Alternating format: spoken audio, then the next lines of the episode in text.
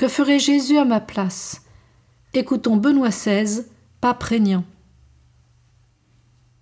La bonté s'accroît avec l'union intérieure au Dieu vivant.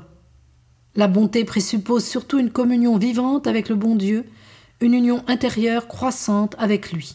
Et de fait, de qui d'autre pourrait-on apprendre la véritable bonté, sinon de celui qui nous a aimés jusqu'à la fin, jusqu'au bout? Nous devenons des serviteurs bons à travers notre rapport vivant avec Jésus-Christ. C'est seulement si notre vie se déroule dans le dialogue avec lui, seulement si son être, ses caractéristiques pénètrent en nous et nous façonnent, que nous pouvons devenir des serviteurs vraiment bons. Il revient en premier lieu à vous, chers évêques et prêtres, de travailler inlassablement pour le bien de ceux qui sont confiés à vos soins. Inspirez-vous toujours de l'image évangélique du bon pasteur qui connaît ses brebis, les appelle par leur nom, les conduit dans les lieux sûrs et est disposé à se donner lui-même pour elles.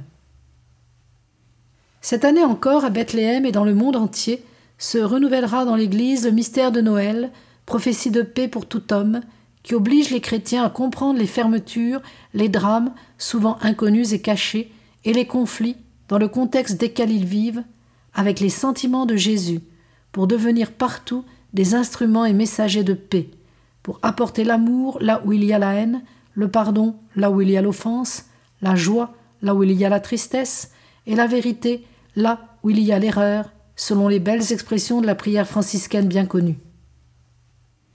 La disponibilité à la pénitence, la disponibilité à souffrir jusqu'au bout pour une faute et à se laisser transformer appartient au processus de réconciliation. Et la gratuité, dont l'encyclique Caritas in Veritate parle à plusieurs reprises, en fait partie. La disponibilité à aller au-delà du nécessaire, à ne pas faire de calcul, mais à aller au-delà de ce que demandent les simples obligations juridiques.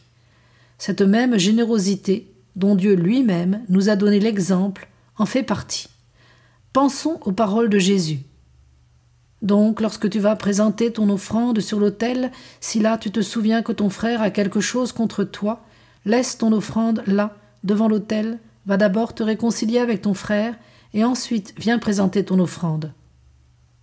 Dieu qui savait que nous ne sommes pas réconciliés, qui voyait que nous avons quelque chose contre lui, s'est levé et est venu à notre rencontre, bien que lui seul ait été du côté de la raison.